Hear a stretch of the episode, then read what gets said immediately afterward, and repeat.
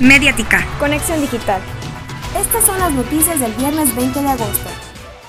La Sala Superior del Tribunal Electoral del Poder Judicial de la Federación hizo valer la legitimidad del voto ciudadano en Zitácuaro y restituyó a Mari Carmen Bernal Martínez la Diputación Federal.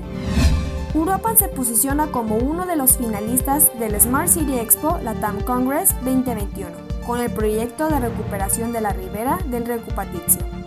Ante las nuevas medidas sanitarias establecidas por las autoridades de Uruapan ante la bandera roja, las más sobresalientes es que los comercios de venta de alimentos y bebidas, bares y antros, podrán operar al 40% de su capacidad. Exhortamos a la población a evitar lugares concurridos.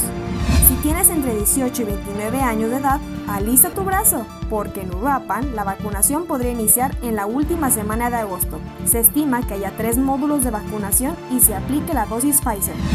El gobernador de Michoacán, Silvano Urioles, tuvo un al revés, al no poder entregar notarías a gente presuntamente cercana, ello debido a un amparo.